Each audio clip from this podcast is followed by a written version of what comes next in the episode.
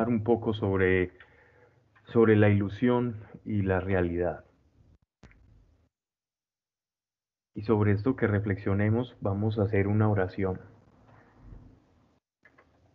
Deja todo atrás, deja todo lo que estés haciendo atrás y si estás eh, escuchándome y de pronto estás haciendo otra actividad, te pido que nos conectemos en este momento.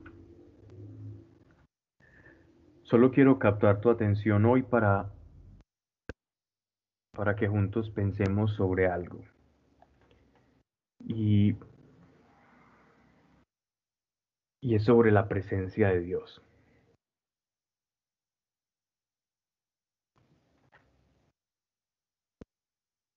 ¿Qué es o cómo se manifiesta la presencia de Dios en tu vida?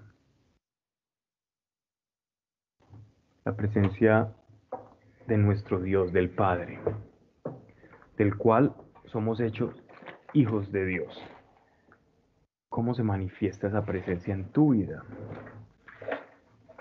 Quizás es una idea, tú experimentas una idea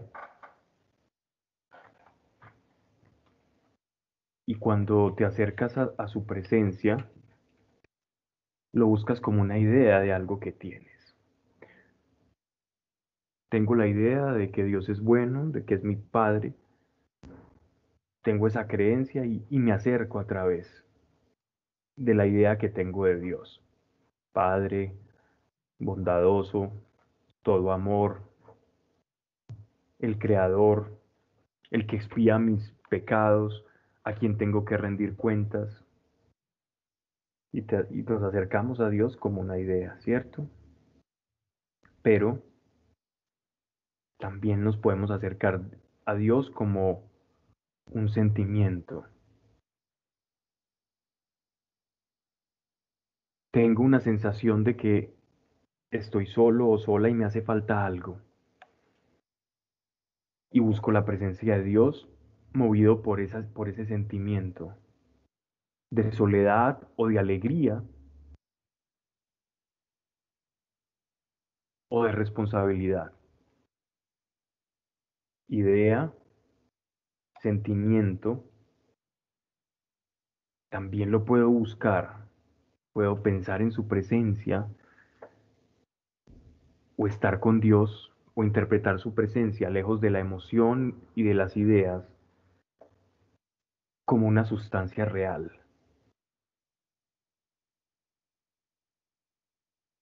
Wow. Buscar a Dios como un ser sustancial, como un ser con el que puedo compartir, así como respiramos el aire, cuando inhalamos y exhalamos, aunque no vemos lo que está, lo que está pasando, no vemos el aire, lo podemos experimentar. Entonces, pese a que es invisible, es una sustancia, es materia. Y también se puede acercar a Dios buscando o con la expectativa de de tener un contacto sensible. Hay quienes le buscan así, no crean que están descabellados. Es más, para Moisés la presencia de Dios era tan sensible, tan evidente, que cuando bajaba del monte y se acercaba al pueblo, todos le veían con el rostro luminoso. Había algo que se reflejaba en él. Y era la presencia del Altísimo. A muchos les causaba temor.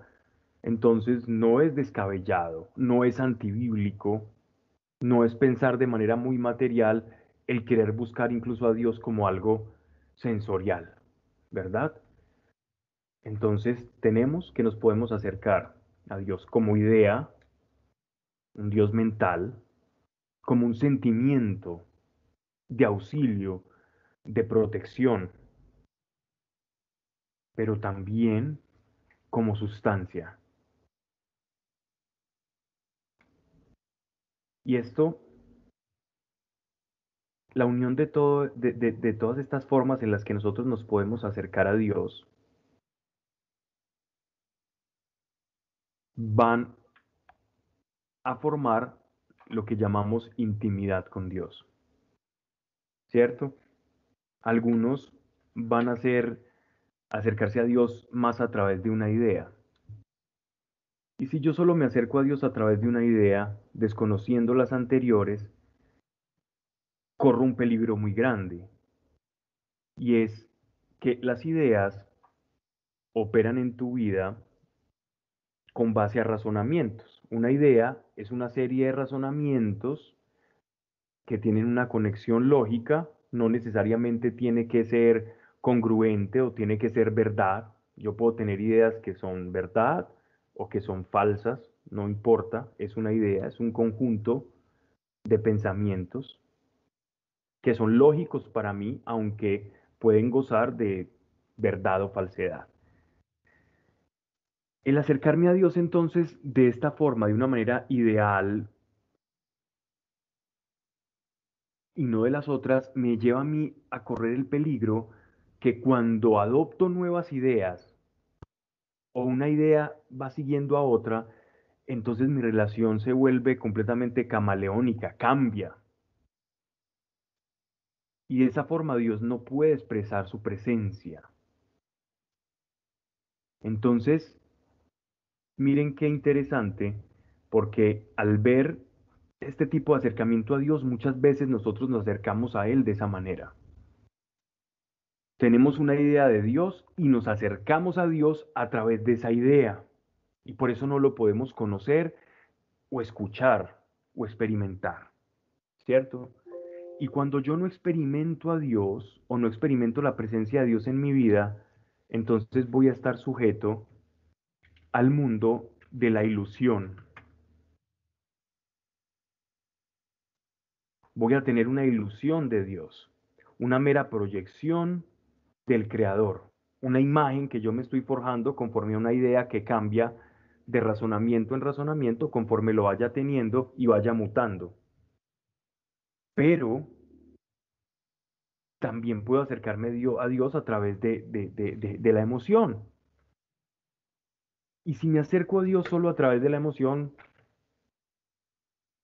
tengo la ventaja de sentir que cuando mi emoción está llena, cuando estoy rebosante de emoción, de emocionalismo, cuando siento que, que lo anhelo y que estoy ahí por medio de la fe, porque tanto por las ideas, el que busca a Dios por las ideas o el que lo busca por la emoción, está utilizando la fe, solo que le está dando, a esa fe le está dando un una carrilera, unos rieles, que uno son las ideas y el otro son las emociones, pero para ambos se necesita fe.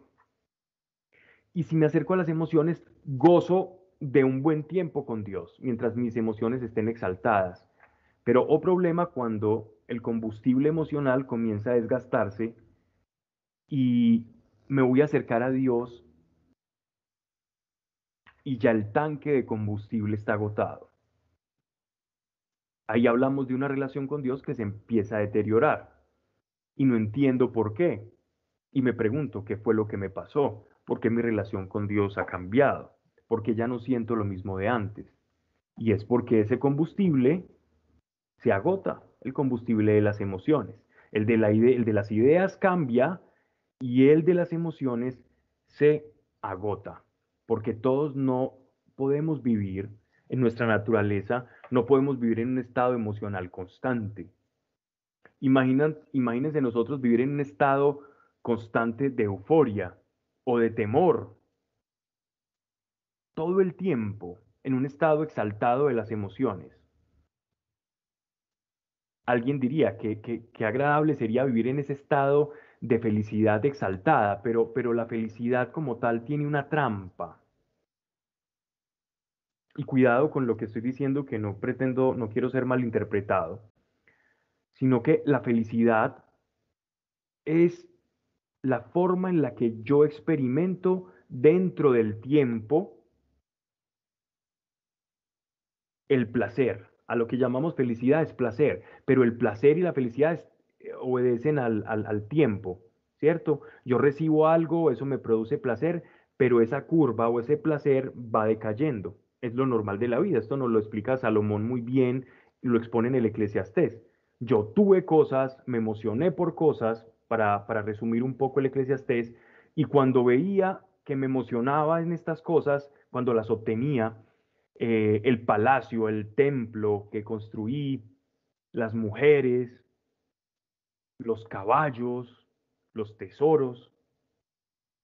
Cuando los conseguía me hacían feliz. Pero meditando sobre esa felicidad que tenía, resultaba que cuando pretendía tenerla entre mis manos, esta felicidad se convertía en vacío. Y entonces iba ciclando mi vida entre felicidad, dolor, deseos de conseguir, obtengo lo conseguido y otra vez, un ciclo interminable. Entonces, lo mismo ocurre con Dios y con nuestras emociones. Cuando vivimos una, una vida, un acercamiento a la presencia de Dios de manera emocional, estas emociones tienen un tiempo límite que nos llevan a momentos muy placenteros con Dios, donde nos sentimos los más amados, los más queridos y, y creemos que no hay relación con Dios como la que tenemos.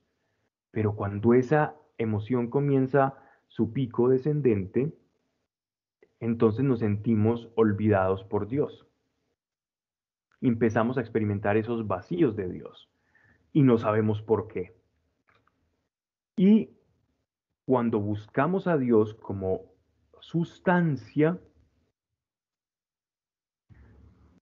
este sí es más complejo porque entonces vamos a encontrar por lo general los tipos de personas los que se acercan a buscar la presencia de Dios como sustancia y terminan en una frustración, ¿no? Debido a yo no siento nada, yo soy insensible, las personas tiemblan, unos lloran, unos eh, se emocionan, no están experimentando una suerte de éxtasis o de presencia o de sustancia, pero yo no. Y se comparan unos con otros y este que lo está buscando como sustancia y sensorialmente no la experimenta en comparación con otros, puede llevar, es lo natural, a cuestionar su fe, a cuestionar qué tanto Dios me quiere a mí, qué es lo que me falta, aun si tengo un pecado oculto o no. Y aquellos que experimentan por una suerte de sensibilidad la presencia o sustancia de Dios manifiesta a través de su Espíritu Santo, entonces les va a ocurrir un poco como cuando buscamos a Dios en el aspecto emocional. Y es que Dios, la presencia de Dios, se hace sentir, pero Él no quiere que tu relación con Él sea imperfecta.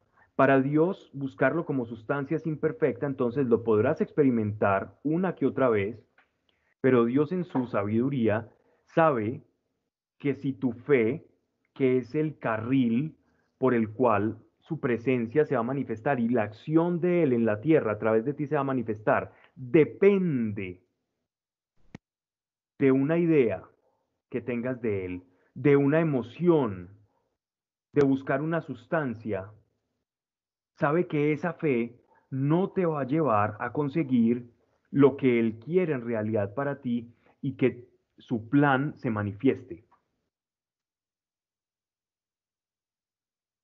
Entonces, ¿cómo experimentar la presencia de Dios? ¿Qué necesitamos para experimentar la presencia de Dios y escaparnos de la ilusión? Uno, no desconocer que nos acercamos a Dios por una idea, por las emociones y como sustancia. En principio, estas son facultades con las que nuestra alma, o herramientas, mejor dicho, pueden encontrar o acercarse a Dios. Son herramientas que Él nos dejó desde el alma, ¿ok? quienes prestaron atención o, estuvieron conectados desde antes, estábamos escuchando una, una melodía muy hermosa, una, una, canción, un cántico, que es el Beni Creator. Es la forma en la que a través de unos cánticos, incluso la escuchamos en diferentes idiomas, se llama a la iglesia a vivir la, experiencia o la presencia del Espíritu Santo, ¿verdad? Entonces, eh, no fue casual que lo, que lo hubiésemos hecho porque quería hacer esta introducción, precisamente porque es el Espíritu Santo quien le da su vida, quien le da tono espiritual a tu alma, quien te provee de ese canal espiritual para que tus ideas de Dios, para que tus emociones de Dios y para que esa búsqueda de esa experiencia sustancial de Dios se pueda llevar a cabo en tu persona y en tu vida. Entonces todo buscador de en, verdad de Dios debe tener en cuenta al Espíritu Santo, porque sin el Espíritu Santo no podríamos ni siquiera poder disfrutar de todo lo que Jesucristo ganó para nosotros, precisamente porque Él es quien materializa todo lo que el Señor pagó en la cruz del Calvario por cada uno de nosotros. En nuestra intimidad con Dios o el mundo de las ilusiones depende de cómo yo entregue o escaparme de este mundo cómo yo entregue a Dios la idea que tenga de Él, buscar siempre que el Espíritu Santo transforme la idea que yo tenga de Él, para que sea más afín a la verdad. Nadie tiene en esta tierra una idea perfecta de Dios. Nadie la tiene. Tenemos una idea aproximada a quién es Dios la mejor representación material de quién es Dios es Jesucristo, que es la imagen visible del Dios invisible, ¿cierto? Entonces de esa manera nosotros podemos nutrir nuestras ideas de cómo es Dios, viendo en los evangelios cómo es su Hijo, Él en la tierra, su cara visible. Y el Espíritu Santo es quien se encarga de revelar a Cristo a nuestra alma y a nuestra mente, para que la idea que tengamos de Dios conciliada por medio del Espíritu Santo, nos refleje a nosotros el Padre más acorde a la verdad por el cual o con el cual vamos a orar. Y nuestra oración, oración va a ser más cristalina, va a ser más directa, va a ser más tranquila. No hay necesidad de adornarla tanto, porque cuando tienes la idea clara de Dios, el Espíritu Santo, entonces la comunicación va perdiendo ruido, va siendo más clara. A veces nuestra oración llega al trono de Dios con demasiado bullicio, bullicio que parte no precisamente del, del ruido exterior, sino de nuestro propio ruido interior. Y es esa toda la ilusión. Y el Espíritu Santo se encarga de pulir la idea que tenemos de Dios. ¿ok? Lo puede hacer a través de la palabra. En los evangelios podemos ver el rostro de Dios visible, en, en el Antiguo Testamento también pero no solamente mediante su palabra, que nos transforma, sino como una acción de revelación continua y sobrenatural. La revelación que portaba el apóstol Pablo o la idea de Dios, miren que en la medida en que le iba siendo revelada como la, una nueva faceta de Dios, ¿cierto? Como si partiésemos el conocimiento de Dios en pequeñas rodajas, como si fuera una especie de fruta que vamos partiendo en, en rodajas, como en, en secciones, y cada faceta nueva iba aportando algo más y entonces la riqueza que tenía el apóstol Pablo al dirigirse a Dios era mucho mayor que la que tenían, por ejemplo, otros judíos que se habían convertido, que no comprendiendo las riquezas de Dios, Pablo les llamaba pequeños en la fe, porque vivían la fe con un paradigma o con una idea muy restringida de quién era Dios. Y honestamente actuaban bajo ese paradigma o ese cristal con el cual ellos veían a Dios o lo interpretaban. Entonces, idea corta y pequeña de Dios, Dios o limitación de Dios en mi vida. Si yo tengo una idea pequeña de Dios, asimismo mi expectativa de Dios va a ser pequeña. ¿Ok? Pero es el Espíritu Santo quien se encarga Ahora bien, en las emociones ocurre igual.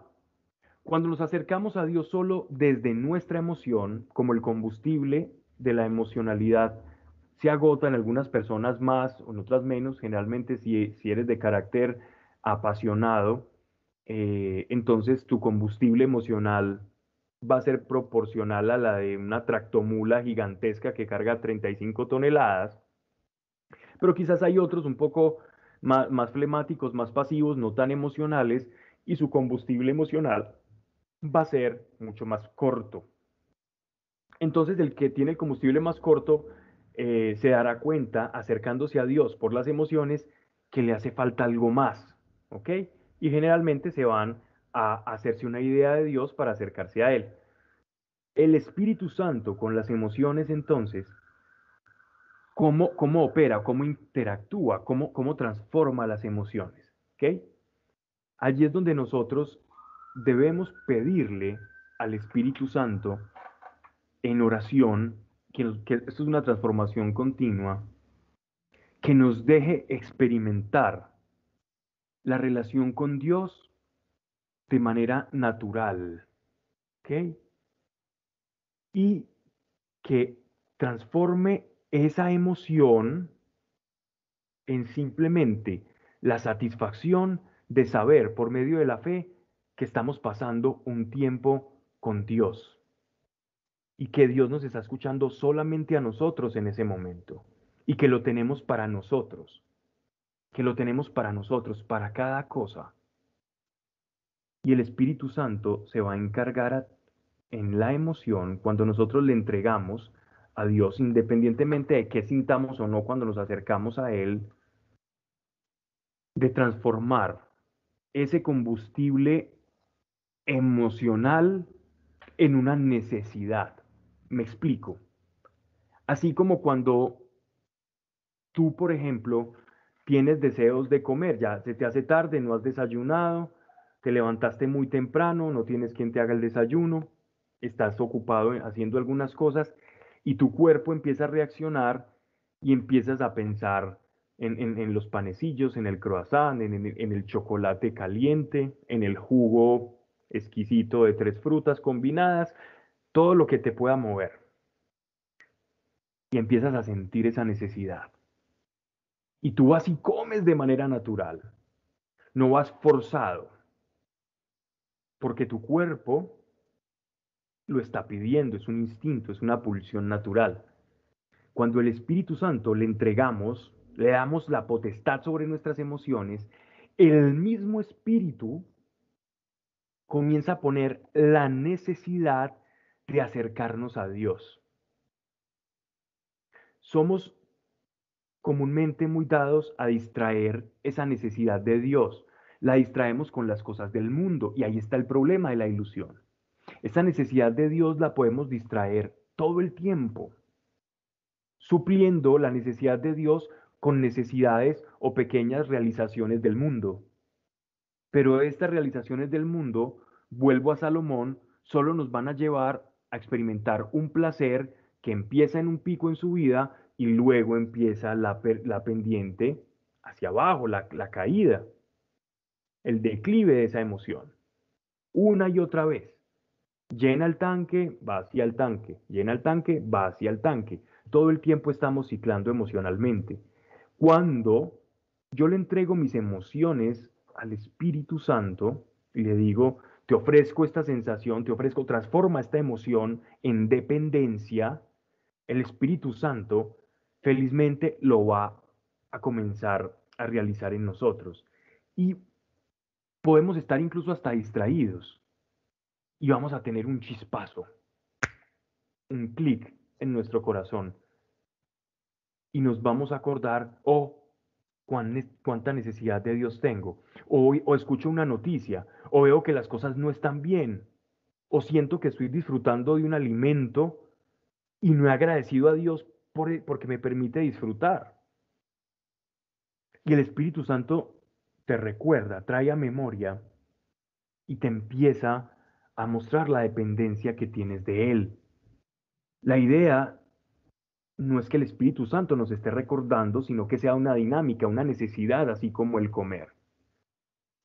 Esta es la, la, emoción correcta para acercarnos a Dios. Esta es la emoción que siempre vamos a tener, como siempre vamos a experimentar hambre en la vida, porque tenemos ese ciclo biológico y esa necesidad de combustible. Entonces, el combustible propio no nos sirve para acercarnos a Dios por mucho tiempo, pero el combustible e, esa falta de ese combustible que nos pone el Espíritu Santo, esa necesidad, quitando de lado la distracción de los placeres del mundo, es la que nos va a llevar a comprender y a disfrutar cuando estamos con Dios, porque cuando estemos con Él, entonces emocionalmente vamos a sentirnos donde tenemos que estar, vamos a sentirnos como aquel que se está comiendo un manjar suculento y decir, wow, Señor, gracias, porque en tus brazos ahora puedo descansar. Y esa es la emoción que pone el Espíritu Santo, la emoción de dependencia del Padre. Y es maravilloso. No que no nos podamos emocionar o tener otro tipo de manifestaciones emocionales. Sí, a Dios le encantan si son genuinas. Sin embargo, el depender de ellas, como de las propias ideas que tengamos de Dios, es peligroso. Por último, entonces, la sustancia. El Espíritu Santo también eh, es quien a través de su unción, de su presencia, también nos hace experimentar la sustancia, lo que llaman la gloria de Dios. Y Él lo hace encantado con todas las personas que le buscan de corazón. Pero aún así, esta forma de buscarlo es una forma incorrecta, porque es una forma en la que yo simplemente quiero experimentar placer a través de algo muy digno cuando digo placer, es decir, eh, gratitud o gratificación por buscarle, Él la va a dar, pero se nos olvida que también es una forma imperfecta de buscar a Dios, porque en el momento en que yo deje de experimentar esto,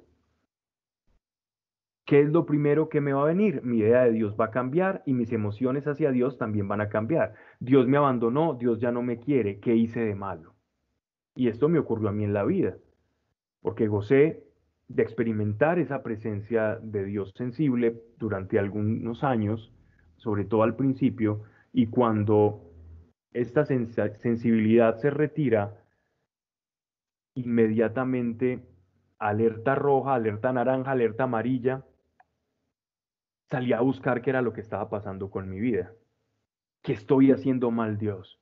Esto, no estoy orando lo suficiente, tengo un pecado que no he confesado, eh, no, estoy amando, estoy desviándome del propósito, eh, será este pecado, será esta mentira, será esta tendencia, será esto y lo otro, y empecé a buscar y a buscar durante mucho tiempo y tiempo que lamentablemente perdí, pero ahora lo puedo, lo puedo transformar para que te evites también pasar por eso y, y crezcas más rápido en tu fe, sin necesidad de pasar tanto tiempo y preguntarte eso. Mira, el Espíritu Santo luego de luego de un tiempo, cuando ya me calmo,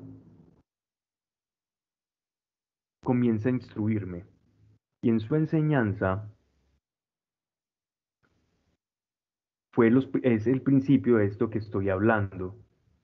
Si tú te acercas a mí solo como esta sustancia para experimentar esto, tienes una visión errada de quién soy yo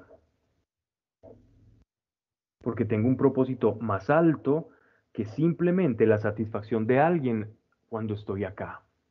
Quiero enseñarte, quiero formarte, quiero capacitarte. Y tu fe, si depende de sentir algo, si tu fe depende de sentir algo, entonces ya no es fe. Y el Espíritu Santo es el maestro de fe.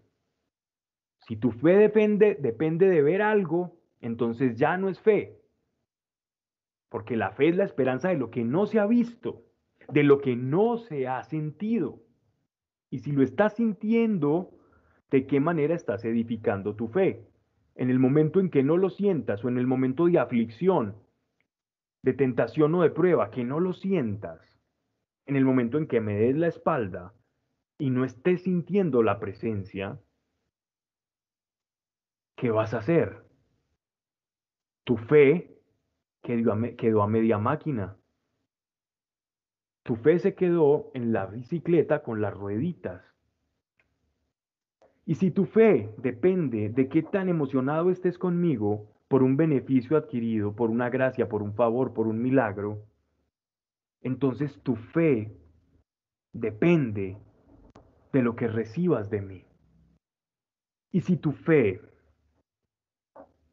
depende de la idea que constantemente cambia de mí porque yo me estoy revelando continuamente, si tú no eres capaz de aceptar que yo me quiero revelar aún más todo el tiempo y te sientes cómodo con una fracción de lo que te he revelado, entonces tu fe tampoco va a ser edificada. Y en todo lo que fui aprendiendo, la palabra fe llegaba al corazón. La fe es lo que Dios quiere edificar en todos nosotros. Dios quiere, y Él juega con esto. El Espíritu Santo nos enseña en la intimidad, sobre todo a fortalecer la fe. Integremos entonces idea, emoción, sustancia, pero sobre todo bajo la guianza del Espíritu Santo para que el mundo de la ilusión, de lo que es la verdadera felicidad, se empiece a caer. Y encontremos y entendamos que la felicidad está en Él, y más que felicidad, plenitud. Y si no entendemos esto, estaremos todo el tiempo dando vueltas hasta que lo aprendamos, porque Dios es muy paciente y esperará todo el tiempo hasta que lo aprendamos, a transformar nuestra emoción en sentirnos necesitados, a transformar nuestra idea en la posibilidad de adquirir más revelación y en buscar su sustancia con la fe que sabemos que lo podemos experimentar, pero no dependiendo de esa experiencia para darle validez a nuestra fe.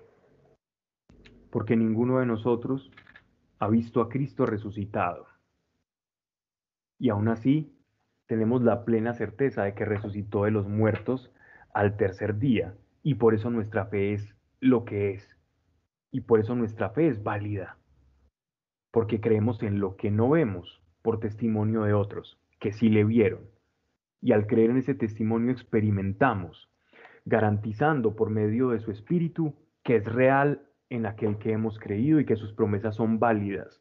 Y ese es el llamado que tenemos todos nosotros.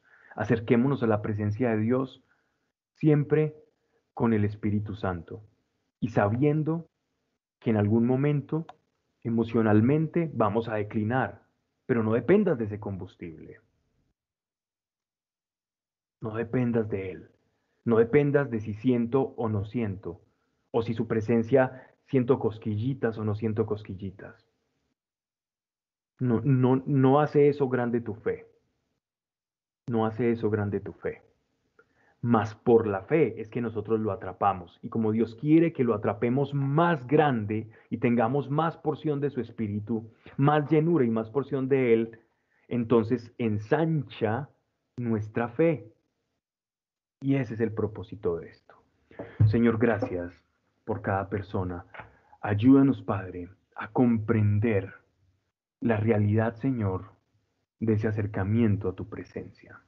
Para que por medio de este acercamiento, Señor, rompamos las ilusiones del mundo. Sé que hay sueños, sé que hay anhelos en el corazón de todos quienes estamos acá reunidos, pero muéstranos en nuestro corazón en realidad y oro por cada uno, para que de acuerdo a la verdadera necesidad, la que en el Espíritu tú sabes que tenemos, Señor, y aún no ha sido satisfecha, Hoy pido y oro para que en orden, Señor, a esa necesidad, mediante tu Espíritu Santo, y sé que todos estamos usando la fe porque lo siento, experimentemos, Señor.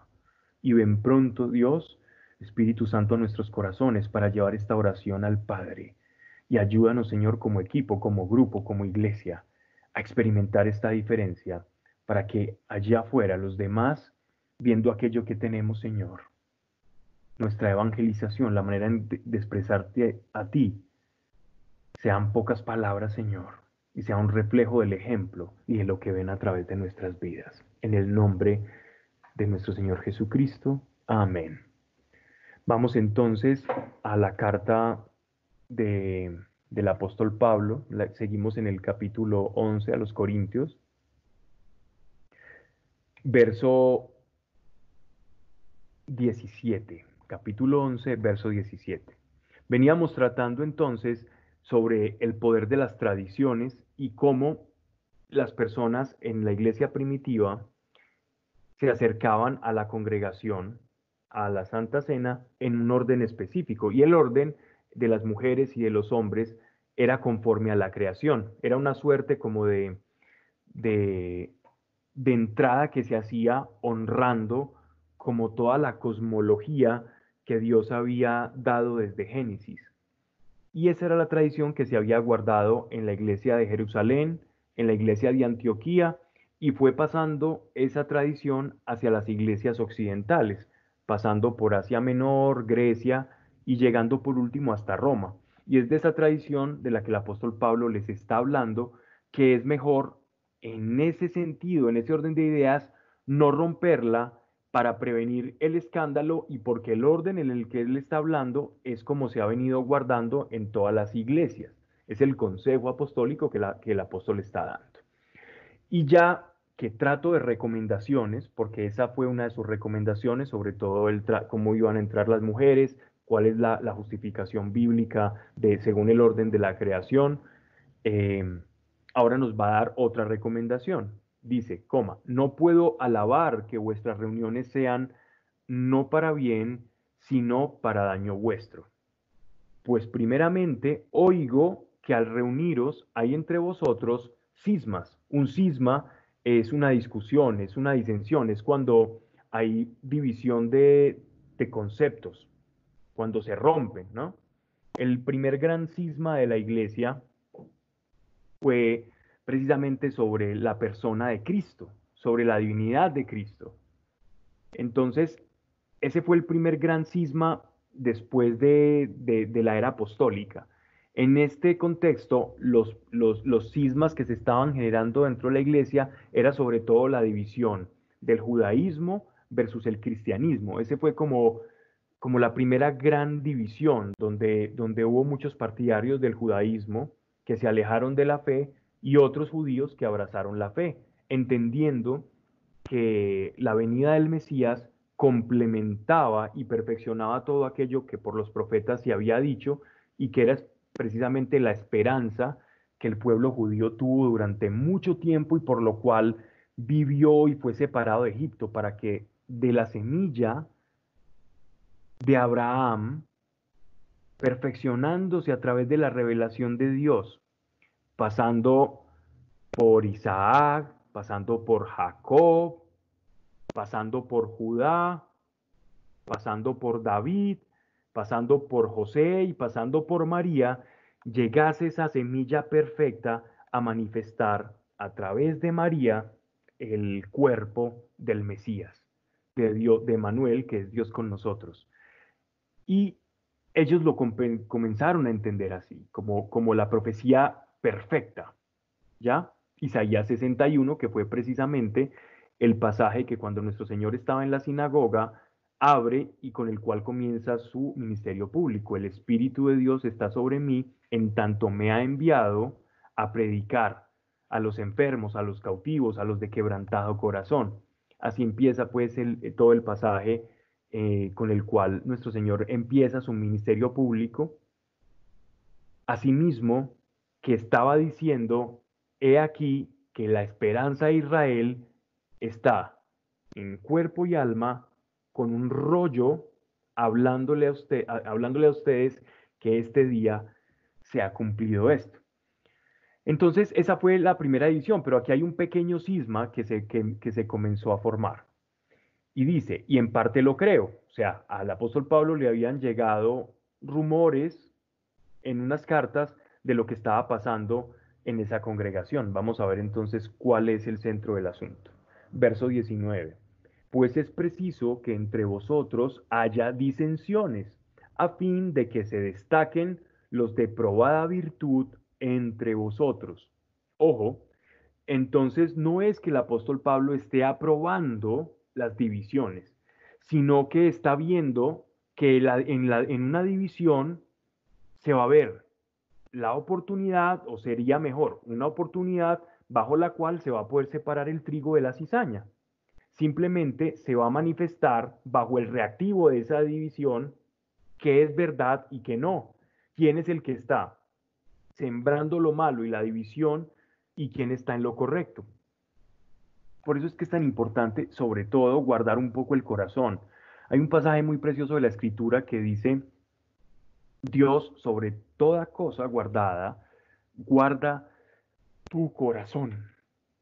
Miren, Dios no dice que guardemos el corazón eh, como, como un consejo más, como algo intrascendente.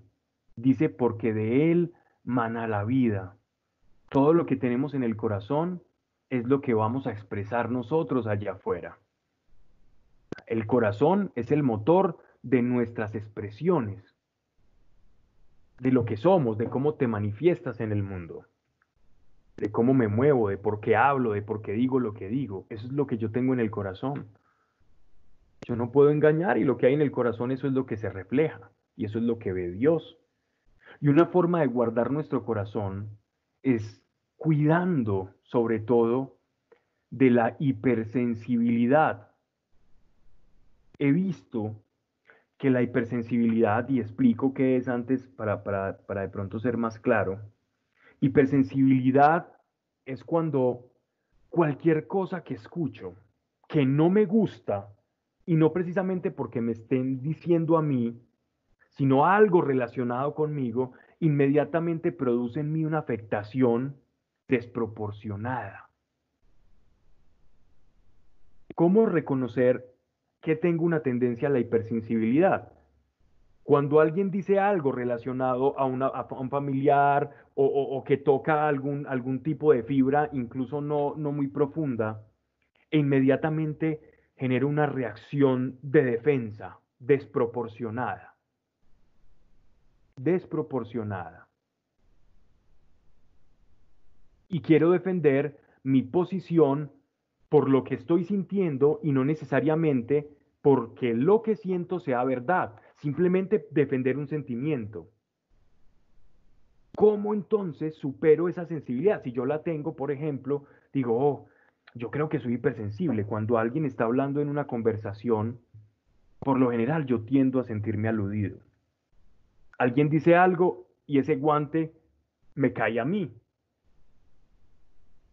muchas veces me callo, pero guardo como una rencilla, una espina en contra de esa persona emocional.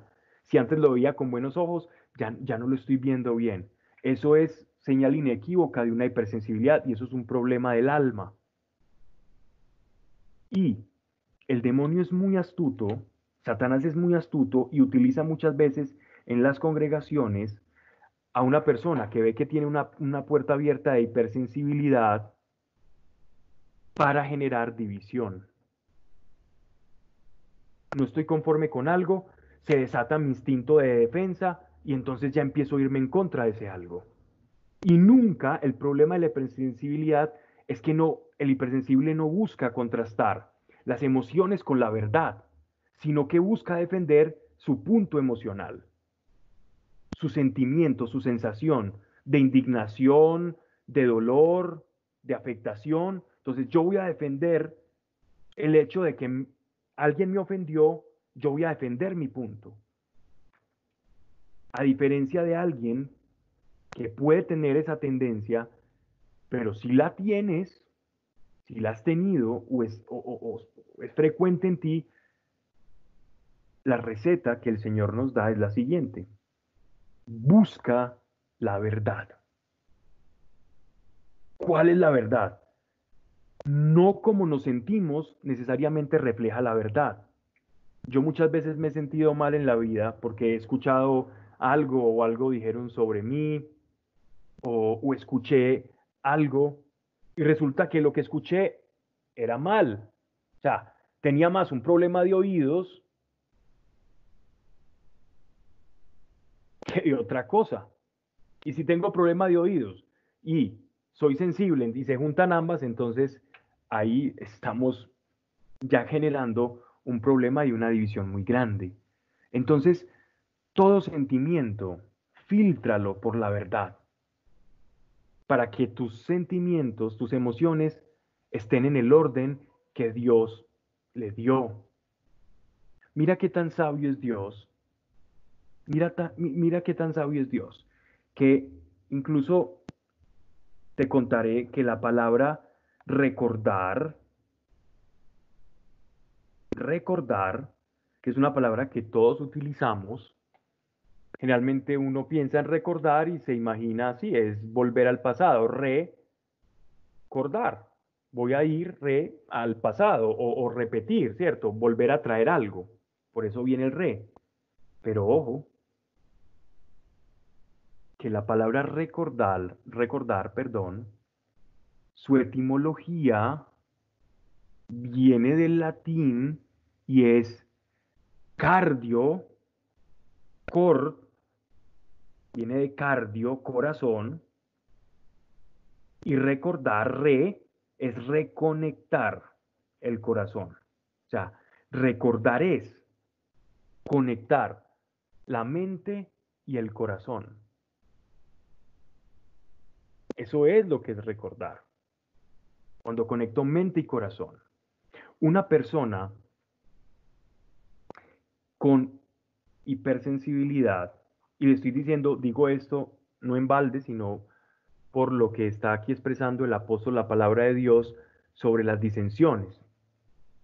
Y refiero a que muchas veces dentro de la iglesia, debido a esa hipersensibilidad, se generan divisiones innecesarias, simplemente porque no conocemos cómo operamos o cómo funcionamos por dentro y cómo sanarnos. Entonces, cuando yo recuerdo, conecto mi mente y mi corazón, lo que hago es, mira el orden en el, que fuimos creados. ¿Dónde está tu cabeza?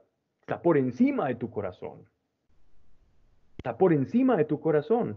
¿Qué quiere decir? Que el flujo debe ser en esa dirección. Que tu corazón, al recordar, cuando conectas mente y corazón, entonces, tus emociones deben estar alineadas con la búsqueda de la razón, con la búsqueda de la verdad. Porque de lo contrario es puro emocionalismo. Y vivimos en una época en la que todo apunta a tus emociones, todo apunta a la exaltación emocional de todo, donde la búsqueda de la verdad no existe, donde y los medios de comunicación lo saben, los políticos saben eso, el, el populismo como una forma de, hacer política que está muy de moda es a través de un discurso emotivo exaltar tus emociones.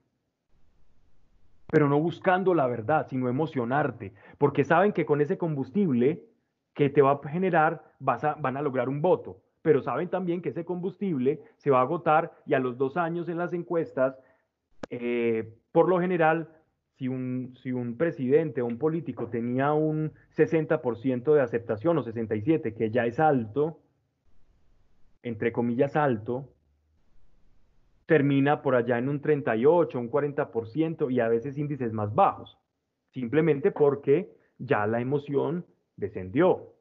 ¿okay? Porque cuando reflejamos los hechos con la realidad, entonces ocurre eso. Pero es importante esto, sobre todo para que no sintamos esa vulnerabilidad, porque ese espíritu de victimismo daña mucho a la iglesia, daña mucho a la iglesia, busca la verdad y te hará muy fuerte y tu corazón se hará fuerte. Guarda sobre toda cosa tu corazón porque de él mana la vida y eso es lo que vas a proyectar. Eso es lo que vas a proyectar. Y cuando os reunís, verso 20, no es para comer la cena del Señor, porque cada uno se adelanta, cada uno se adelanta a tomar su propia cena y mientras uno pasa hambre, otro está ebrio, pero es que no tenéis casas para comer y beber, o en tampoco tenéis la iglesia de Dios y así avergonzáis a los que no tienen. ¿Qué voy a deciros? Os alabaré. En esto no puedo alabaros, porque yo he recibido del Señor lo que os he transmitido que el Señor Jesús, en la noche en que fue entregado, tomó el pan y después de dar gracias lo partió y dijo, esto es mi cuerpo que se da por vosotros. Haced esto en memoria mía.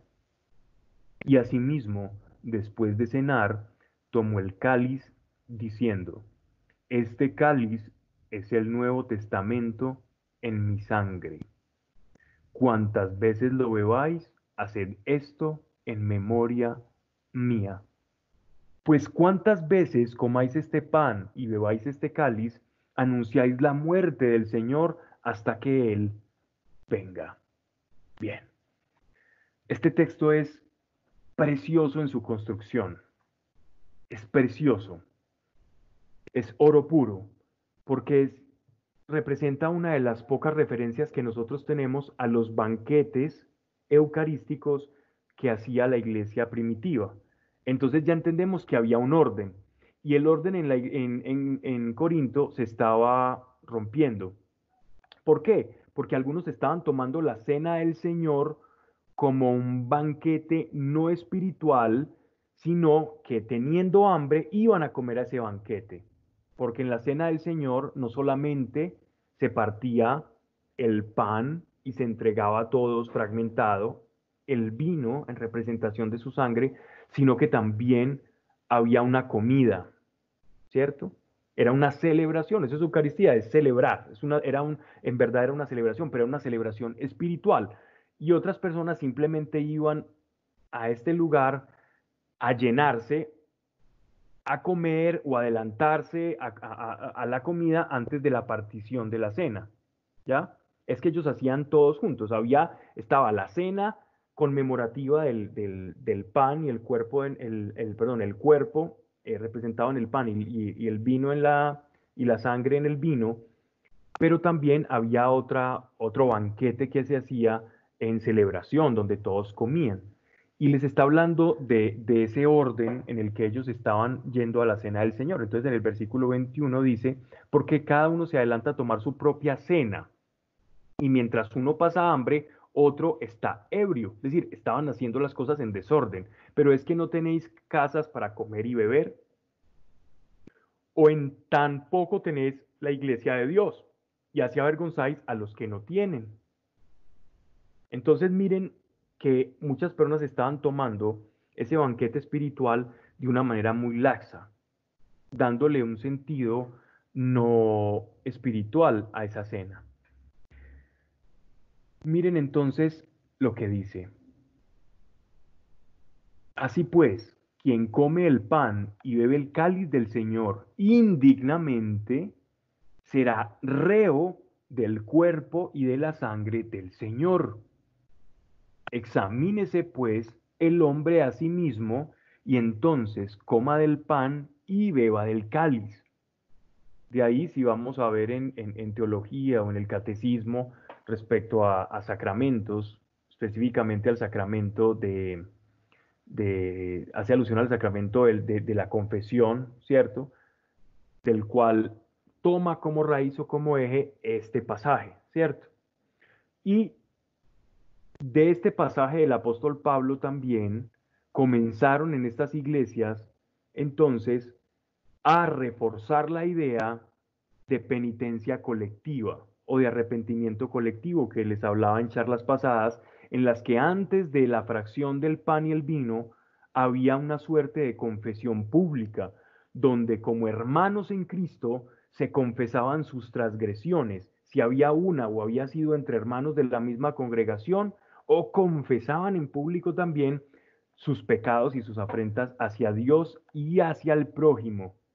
Y en este orden, primero los pecados hacia Dios iban siendo confesados uno a uno antes de la fracción del pan y luego eh, de confesar los pecados hacia Dios, los pecados hacia el prójimo, hacia las personas. Ese era el orden, como es el orden en la tabla de los mandamientos. Primero son las ofensas a Dios, primera tabla, y la segunda tabla está representada en las ofensas hacia el hermano, hacia el prójimo. Y de esa misma manera eran las confesiones públicas y luego de esto la fracción del pan. Eso se hizo muy posiblemente, no lo sea ciencia cierta, solamente tenemos este testimonio de Pablo y también esto que hacían los antiguos cristianos y es muy posible que haya salido, se haya originado de esta exhortación del apóstol Pablo en el orden de al recibir la fracción del pan. Dice, otro, otro, otro tema importante, el de, el de se come su propia condenación, es, es claro, porque es una forma de decir, este es un momento tan sagrado porque es la, la, forma en la que tú estás diciéndole a tus hermanos, es la cena es, el, es la sangre y el cuerpo que nos hace ser cristianos a nosotros. Y si yo tomo esto con laxitud, significa que, que yo estoy prácticamente como abofeteando la obra de Cristo en mí. ¿Ya?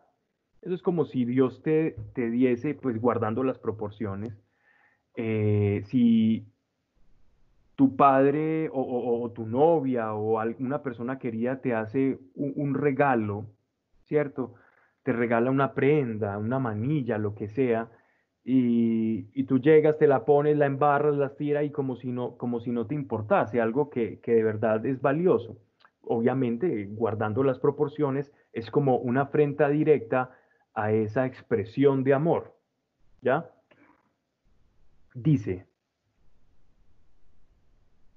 pero, verso 30, por eso hay entre vosotros muchos flacos y débiles y muchos dormidos, flacos, débiles y dormidos.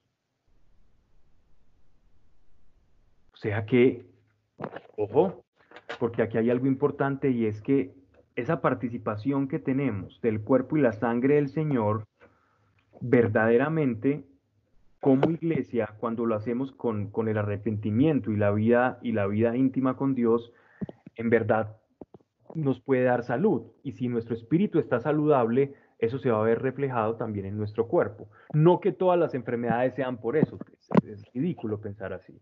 Pero el apóstol Pablo nos está diciendo que muchas cosas también pueden ser sanas en medio de la congregación por esta fracción del pan y el vino y esta participación como iglesia del cuerpo místico de Cristo, que se perfecciona en esta cena. Verso 31. Ah, bueno, y muchos dormidos significa los que están en el mundo de la ilusión como simpatizantes. Estos dormidos se está refiriendo a la iglesia simpatizante, ¿no? A los que creen que están, pero en realidad no están. Verso 31. Si nos examinásemos a nosotros mismos, no seríamos condenados, mas con sus castigos nos corrige el Señor para no ser condenados con el mundo. En resumen, hermanos míos, que cuando os juntéis para comer, os esperéis unos a otros. Si alguno tiene hambre, que coma en su casa, pero no reunáis para vuestra condenación. Lo demás lo dispondré cuando vaya. Entonces miren, miren con qué fuerza y con qué exhortación Pablo nos, nos traduce todo esto que resume en tres versículos. Lo que quería expresar con todo esto era, hagan las cosas con orden y considerando el bien espiritual del cual están participando, que es la celebración de la unión que ustedes tienen con Cristo y no la tomen a la ligera, ¿cierto? Y que si alguno de pronto lo está tomando a la ligera, entonces puede estar siendo en ese momento teniendo una reprensión por parte del Señor. O sea, lo que llaman eh, Dios está formando, te puede estar formando y, y al darte cuenta, entonces por amor Dios lo está haciendo miren que dice, sus castigos nos corrige el Señor para no ser condenados en el mundo, es decir, para llamarnos la atención. Es una manera en la que Él nos quebranta, ¿verdad? Y ya hemos hablado extensamente eh, sobre el quebranto, ¿verdad?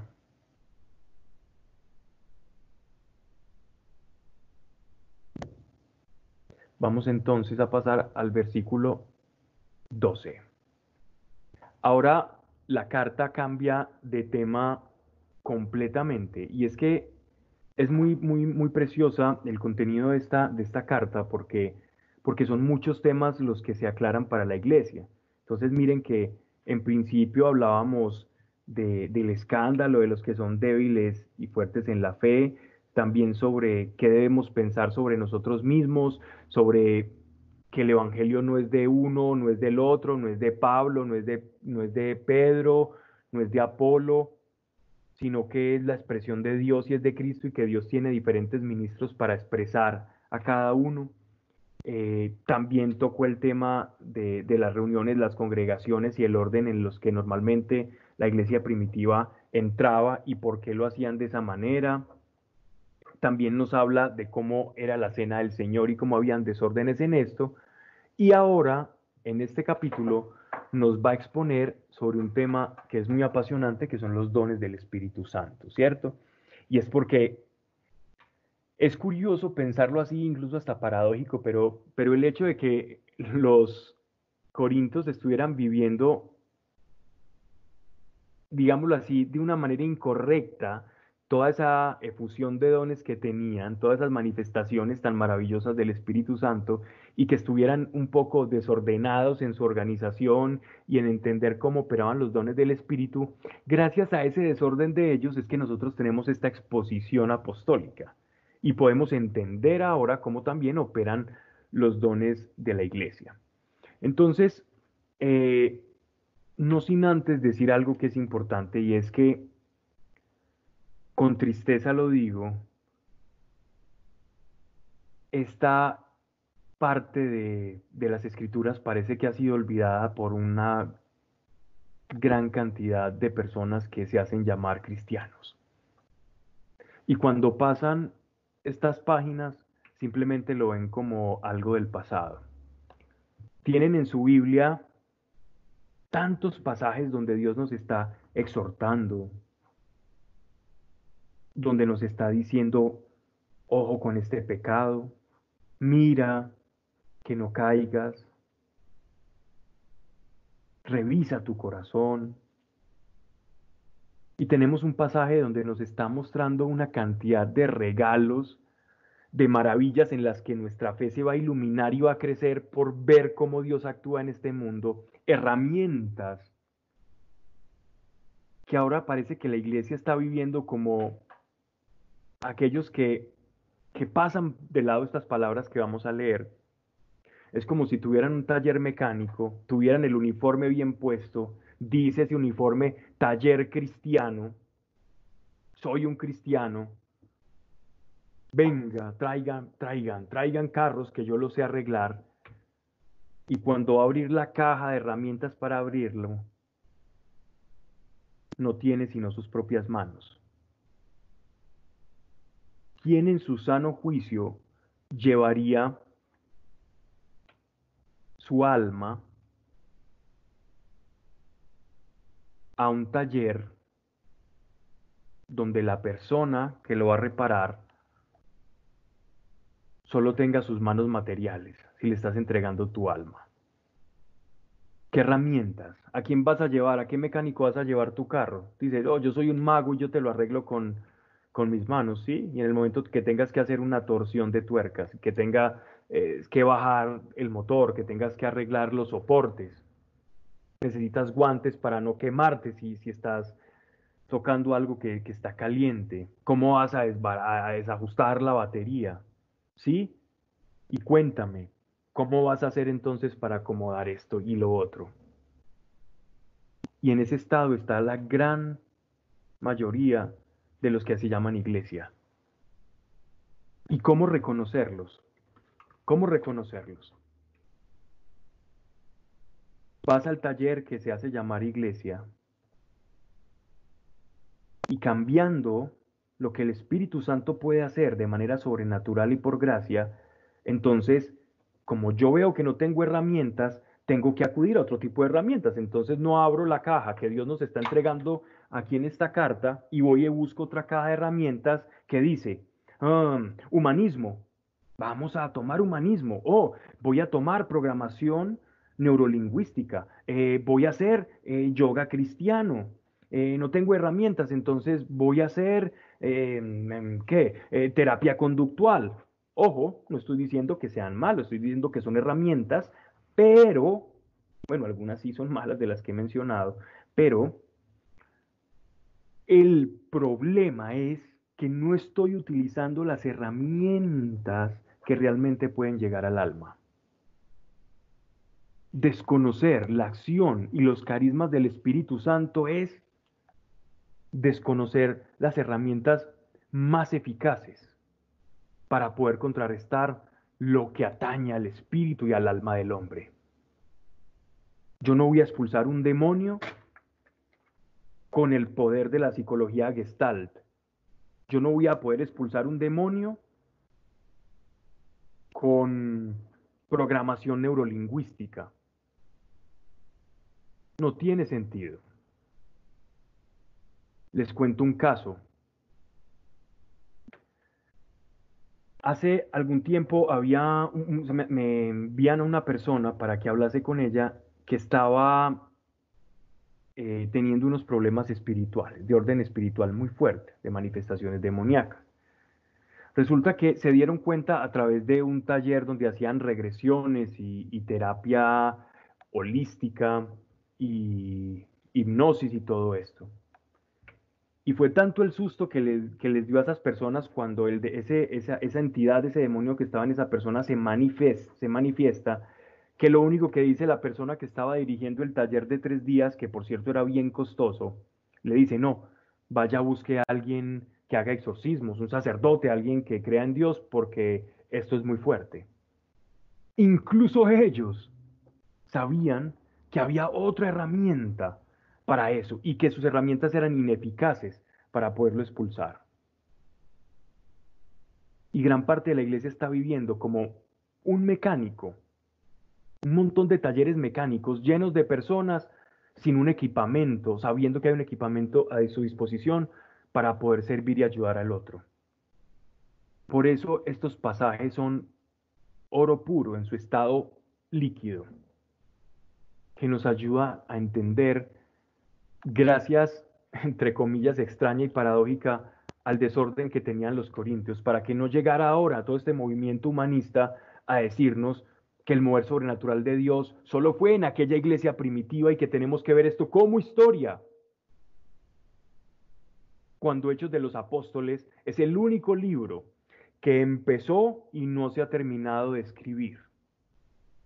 Si tú te das cuenta, mira, toma tu Biblia y te invito a que mires las últimas hojas, pasajes de Hechos de los Apóstoles, y te vas a dar cuenta que quedó en suspensivo. Y Dios lo hizo así por una razón. Porque tú lo vas a seguir escribiendo. Y él no dijo, y estos dones y esto que le pasó a la iglesia era a esta iglesia, sino todo lo contrario para que fuera testimonio a quienes vendríamos en el futuro y recordásemos, recordar, conectar corazón y cabeza por la verdad y entendiéramos a qué estamos llamados. Entonces miren lo que Él nos dice a nosotros como iglesia. Porque si yo recorto unos pasajes que no caben dentro de mi idea de Dios humanista, y los recorto y los empiezo a, cambiar, porque aquel que no cree esto le toca cambiarlo por algo. Entonces yo cambio, cambio los dones del Espíritu por Paulo, Paulo Coelho, cambio esto por, por, por Deepak Chopra, cambio esto por el Principito, porque quiero eludir precisamente estos pasajes sobrenaturales. Y con eso están engañando a, muchas personas presumiendo de ser cristianos, con pura palabrería de libros de corte orientalista que hablan de amor y todo esto, pero que en realidad no te llevan a Jesucristo ni al arrepentimiento verdadero, sino a una idea abstracta de, del amor y la virtud, pero no al arrepentimiento, no a la convicción de juicio, justicia y pecado no al saber que, fui, que fuimos sacados de un reino de tinieblas, no a saber que hay pecado, que hay condenación y hay salvación. Porque si hay salvación es porque hay condenación. Si nos salvaron de algo es porque estábamos perdidos en ese algo.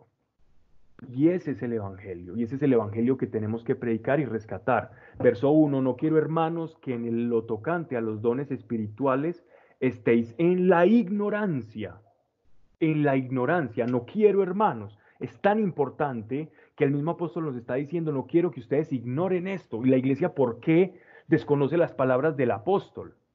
Le llamamos apóstol y no le creemos. ¿Con qué cara le digo yo apóstol Pablo si no considero la autoridad con la que me está diciendo, no quiero que ignores esto? Debería yo tener este pasaje de la escritura como que Dios me está diciendo que no quiere que ignore.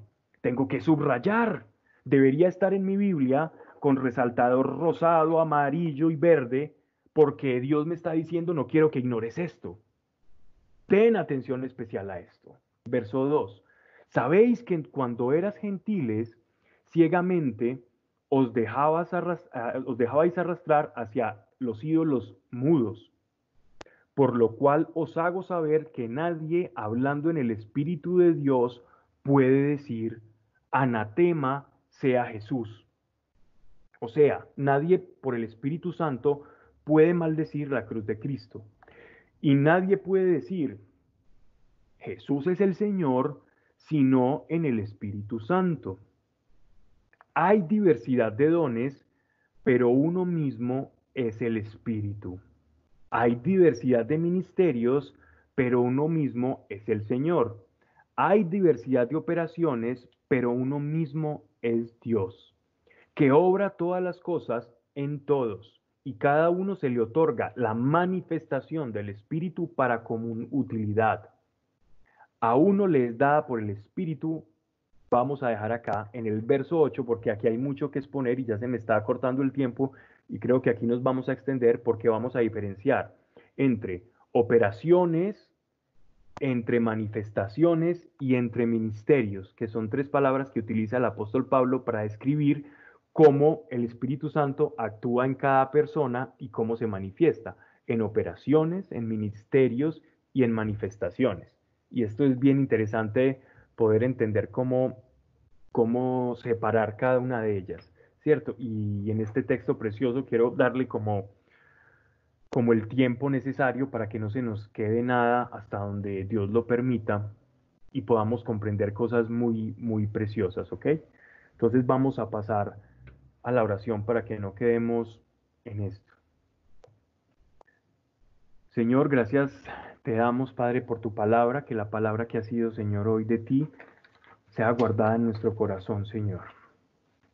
Padre, ayúdanos a entender que no somos seres humanos cualquiera. Ayúdanos a entender que ya no estamos en el mundo. Recuérdanos, Espíritu Santo, y habla a nuestro duro corazón, habla nuestro duro corazón que somos otra creación, que en el mundo ya no somos los mismos. Y si tenemos una antigua naturaleza que nos resopla todo el tiempo, que se quiere manifestar, Señor, por tu misericordia, aplácala, para que experimentemos, Señor, en el nombre de Jesús, esta naturaleza y la llevemos con dignidad. Gracias por, por David, gracias por, por este hombre, Señor. Guarda su corazón, Señor, y tócale en el nombre de Jesús. Gracias porque sabemos, sabemos que estás haciendo algo en él, Señor. Gracias por esto, Señor, y gracias te doy también por Milena, en el nombre de Yeshua de Nazaret. Todo mal en la sangre, Señor, en el nombre de Jesucristo de Nazaret, tu sangre preciosa, dale tu sangre preciosa, que purificándola, Señor, en esa unión contigo, ella pueda experimentar sanidad, y así lo declaramos, sana en el nombre de Yeshua de Nazaret. Gracias Espíritu Santo, Señor, por cada persona que nos ha escuchado y por lo que has hecho en cada uno, Señor. Padre, no olvides, Señor, no nos dejes olvidar a cada uno que tú estás en cada momento y que jamás te has olvidado de nosotros, Señor.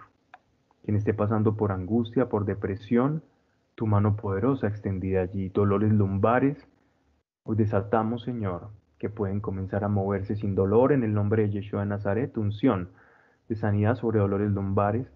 Y gracias, Señor, por los, de, por los ojos de María Fernanda, Señor, en el nombre de Jesucristo. María, cierra tus ojos en estos momentos. Vamos a pedirle al Señor. Ponte, toca con, con tus dedos, toca tus ojos. Vamos a hacer una oración en el nombre de Yeshua de Nazaret. Tóquele ahí, Señor, y desatamos sanidad, lo que esté generando problema, conflicto. Es necesario un milagro, Señor, sea desatado, no por quien habla, sino porque es tu promesa y en el nombre precioso de Yeshua de Nazaret. Amén y amén. Buenas noches, espero que, que nos veamos pronto, un gran abrazo y la pasea con todos.